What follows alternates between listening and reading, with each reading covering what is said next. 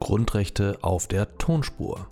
Der Begleitpodcast zum Smartbook Grundrechte von Emanuel Tofik und Alexander Gleixner. Erschienen im Nomos Verlag.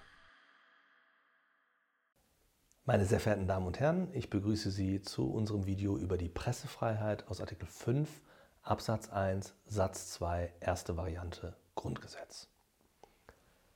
Zunächst die Frage, was ist der persönliche Schutzbereich der Pressefreiheit? Bei der Pressefreiheit handelt es sich um ein Menschenrecht, das heißt, alle natürlichen Personen genießen den Schutz dieses Grundrechts.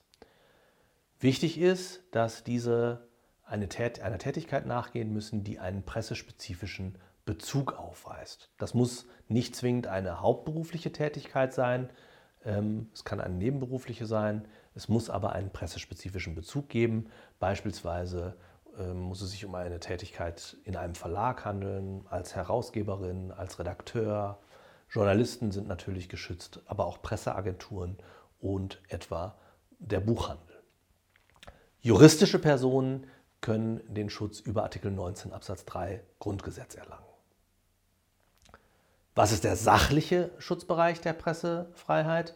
Gegenstand der Pressefreiheit ist, das, ist die Presse als Ergebnis des Druckens von lateinisch pressum. Zum einen sind damit geschützt alle zur Verbreitung gegenüber der Allgemeinheit geeigneten und bestimmten Druckerzeugnisse. Zur Verbreitung bestimmt bedeutet, sie muss sich an eine unbestimmte Vielzahl von Empfängerinnen richten. Individualkommunikation ist nicht geschützt. Dafür äh, gilt dann Artikel 10 Absatz 1 Grundgesetz und ich darf Sie auf das dortige Video verweisen.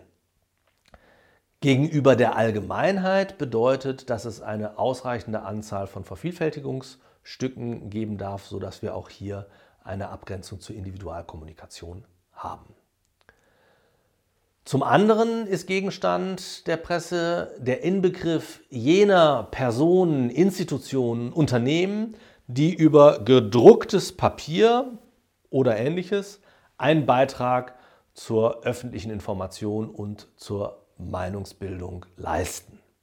Presse ist hier gleichzeitig als dynamischer Begriff zu verstehen. Auch moderne Bereitstellungsformen unterfallen hier dem Pressebegriff, solange die Informationsvermittlung in gedruckter oder anders verkörperter Form erfolgt. Verkörperung ist hier wichtig, weil sie das Merkmal ist, das die Pressefreiheit abgrenzt von der Rundfunk- und von der Filmfreiheit. Was ist nun der Schutzumfang? Schutzumfang ist der gesamte Inhalt des Druckwerks. Sowohl Tatsachenmitteilungen, aber auch unterhaltende Beiträge, Äußerungen Dritter ähm, und Dinge wie beispielsweise das Titelblatt. Umstritten und problematisch ist, wie es eigentlich mit Internetangeboten aussieht. Diese werden teilweise dem Rundfunk zugeordnet, aber die Anforderungen des Bundesverfassungsgerichts an den Rundfunk passen in vielen Bereichen nicht so richtig auf Internetangebote. Daher ist zu fragen, welchem traditionellen Medium das Internetangebot am nächsten kommt, ob das hier also eher ein Presseerzeugnis oder ein Rundfunkerzeugnis ist. Und hier darf ich Sie bitten, wachsam zu bleiben, die Entwicklung der nächsten Jahre mitzuverfolgen, weil hier die Dogmatik im Fluss ist und äh, die Frage gelöst werden muss, wie diese Internetangebote rechtlich und auch grundrechtlich einzuordnen sind. Welches Verhalten schützt nun die Pressefreiheit? Gewährleistet ist die Freiheit der Presse. Äh, und Hans de Jarras hat gesagt, das bedeutet, dass geschützt ist der massenkommunikative Vermittlungsprozess oder die massenkommunikative Vermittlungsleistung. Damit sind alle wesensmäßig mit der Pressearbeit zusammenhängenden Tätigkeiten gemeint und äh, erfasst. Von der Beschaffung der Informationen, zu der übrigens und ganz wichtig auch der Quellenschutz gehört, bis hin zur Verbreitung von Nachrichten und Meinungen. Dabei ist auch gewährleistet und umfasst einen Tendenzschutz. Was bedeutet Tendenzschutz? Das bedeutet, dass Presseunternehmen und Presseerzeugnisse eine eigene weltanschauliche und politische Meinung, Meinungsrichtung haben dürfen und dass auch das geschützt ist. Also ihre publizistische Tendenz ist vom Schutzumfang der Pressefreiheit umfasst. Ferner ist nicht nur die unmittelbar inhaltsbezogene Pressetätigkeit geschützt, sondern auch Hilfstätigkeiten, also die Buchhaltung einer Zeitung beispielsweise oder die Anzeigenannahme sind ebenfalls von der Pressefreiheit hier erfasst. Schließlich gibt es auch eine negative Pressefreiheit. Das heißt, Presseunternehmen äh, müssen nicht alles veröffentlichen, können insbesondere nicht gezwungen werden, bestimmte Meinungen zu veröffentlichen. Es gibt also auch einen Abwehranspruch bei dem, was ähm, veröffentlicht und verbreitet wird. Unter Umständen kann sich aus der Pressefreiheit auch ein Leistungsanspruch gegen den Staat ergeben. Der Staat muss unter Umständen bestimmte Informationen zugänglich machen oder den Zugang zu bestimmten Informationen gewährleisten. Insbesondere folgt daraus ein pressespezifischer Auskunftsanspruch gegen Behörden. Der Pressefreiheit kommt nach der Rechtsprechung des Bundesverfassungsgerichts darüber hinaus eine objektivrechtliche Dimension zu. Das Bundesverfassungsgericht hat in seiner Spiegelentscheidung 1966 festgehalten, dass der Pressefreiheit auch eine Institutsgarantie innewohnt. Das heißt, der Staat muss wahren und bewahren das Institut der freien Presse. Das heißt, es gibt eine Garantie der Freiheitlichkeit des Pressewesens insgesamt und damit eine staatliche Schutzpflicht für die Presse.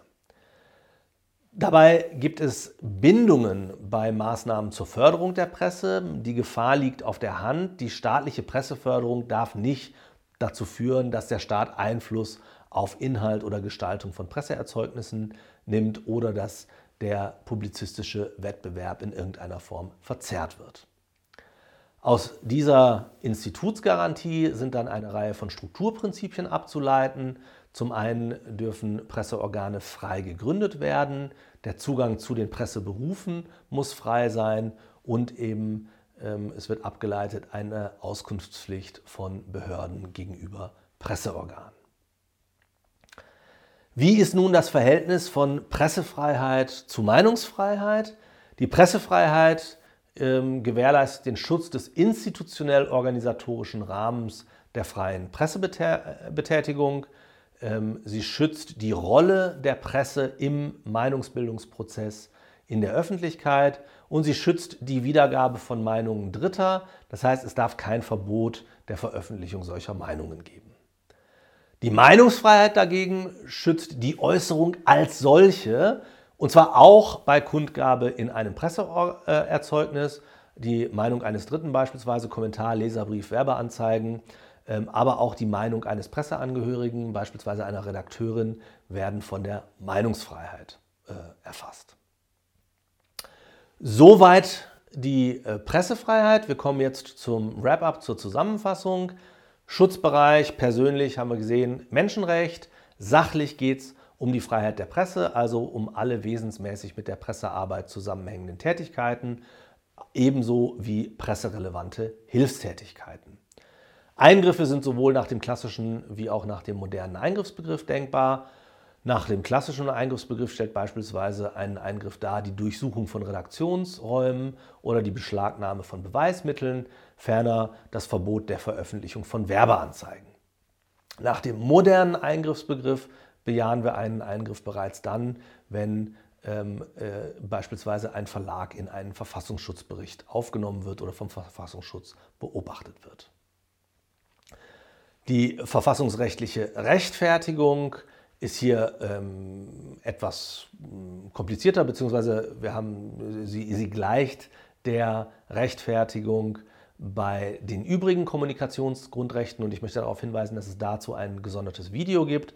Kurz zusammenfassend kann man sagen, Schranken finden sich in Artikel 5 Absatz 2 Grundgesetz. Das sind insbesondere die allgemeinen Gesetze, die gesetzlichen Bestimmungen zum Schutze der Jugend und das Recht der persönlichen Ehre.